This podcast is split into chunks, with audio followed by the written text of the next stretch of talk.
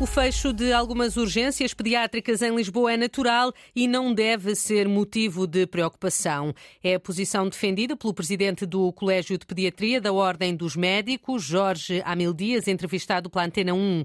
A direção executiva do Serviço Nacional de Saúde prometeu revelar esta semana o plano de reorganização destes serviços em Lisboa e alguns devem mesmo fechar.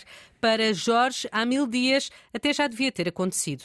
Só fico espantado por esta medida ser tão tardia. Claramente havia uma, uma, desproporção entre as necessidades para este objetivo e o número de serviços abertos, começando a haver limitação de recursos. Naturalmente que é preciso racionalizar por forma a garantir que a assistência vital fica assegurada, embora com um número menor de serviços do que, do que existiam.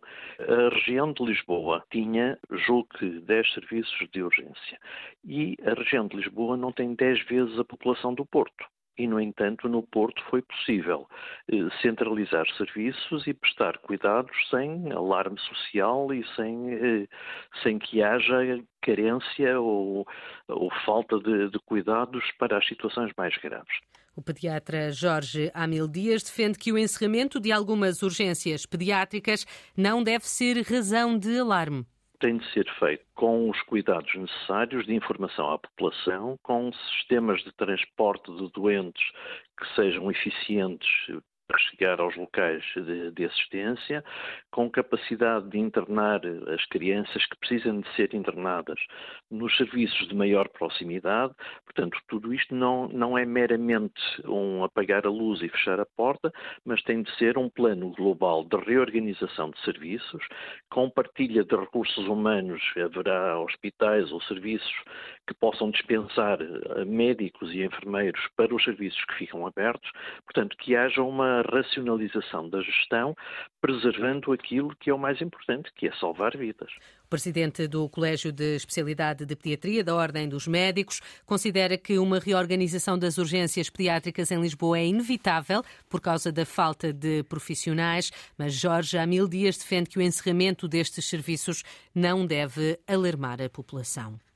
Enquanto não houver factos comprovados, os padres suspeitos de abuso de menores não vão ser afastados da Igreja. O cardeal patriarca de Lisboa considera que falta alguma informação nos documentos que a Comissão Independente entregou à Conferência Episcopal.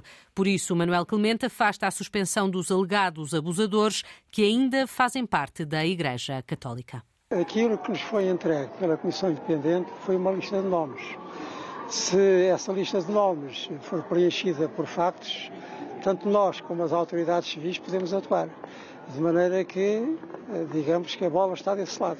Da parte da Igreja, estamos completamente disponíveis para colaborar na resolução deste problema, em colaboração, claro está, com as entidades civis e canónicas. E essa solução passa pela suspensão de forma imediata ou nos próximos tempos? Essa é uma pena muito grave, é mais grave que, que, que a Santa Sé poderá dar e a Santa Sé que poderá dar. Poderia passar se nós tivermos factos, e factos comprovados e sujeitos a contraditório, está claro. Nós estamos num país de direito e de lei. É, só pode ser feita pela Santa Sé, não é uma coisa que o Bispo possa fazer por si.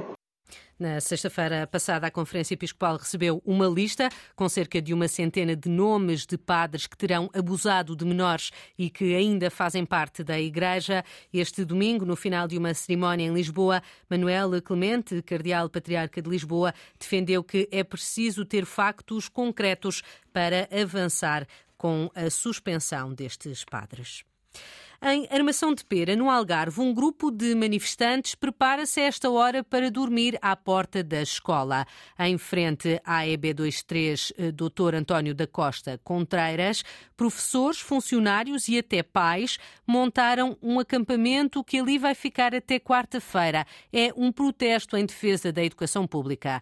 Ao telefone com a jornalista Inês Martins, explicam que não está nos planos faltar ao trabalho. Organizaram turnos e amanhã vão seguir diretamente para as salas de aula.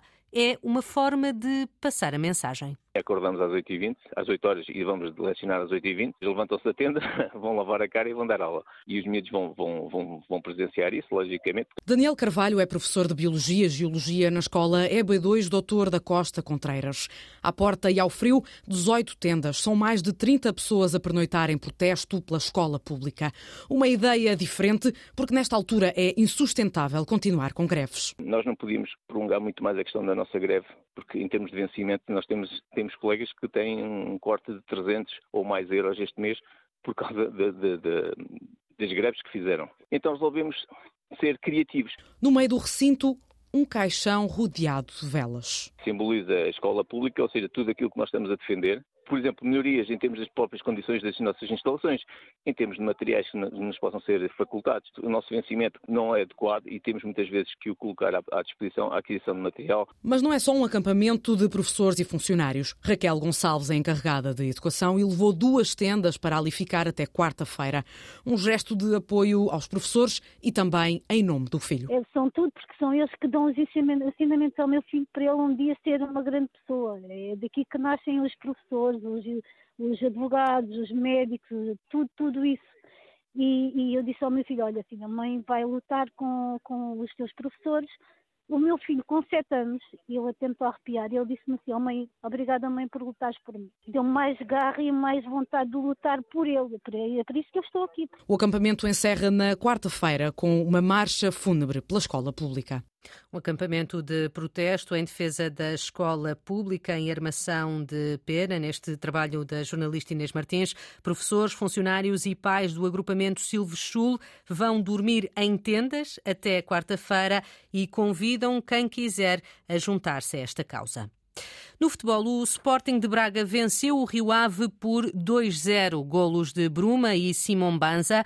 Com este resultado, o Braga vai assim manter-se no terceiro lugar da tabela da Liga, a dois pontos do Porto, que está em segundo, e aguenta a vantagem de cinco pontos em relação ao Sporting, o quarto classificado. A jornada 23 da Liga fecha amanhã com Casa Pia Passos de Ferreira. Na hora da despedida, a Federação Portuguesa de Atletismo volta satisfeita dos europeus de pista coberta na Turquia. Os atletas nacionais conseguiram a melhor participação de sempre na prova.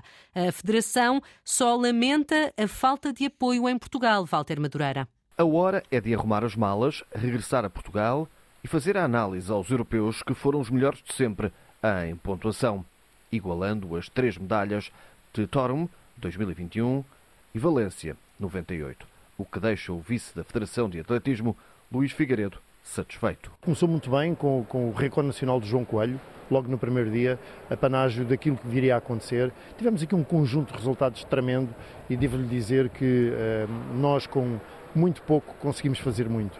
O pouco a que se refere o dirigente é a falta de condições de treino. Sabe que eh, Lisboa, por exemplo, não tem uma pista coberta. Sabe que Lisboa não tem uma pista ao ar livre para a Federação poder usar. A única pista que existe em condições é do Estado Universitário e não é pública. A Federação tem que pagar para a usar.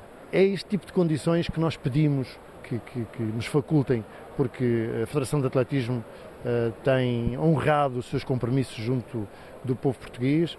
Temos uh, sempre excelentes prestações, uh, mas faltam-nos meios. O pedido de mais e melhores condições está feito. Para a história fica o ouro de Pichardo e Dongmon o bronze de Mamona e ainda nove finalistas entre os 22 selecionados. Balanço positivo destes europeus de pista coberta na Turquia, mesmo com poucos meios. A Federação Portuguesa de Atletismo pede mais apoios para poder sonhar com ainda melhores resultados em futuras competições.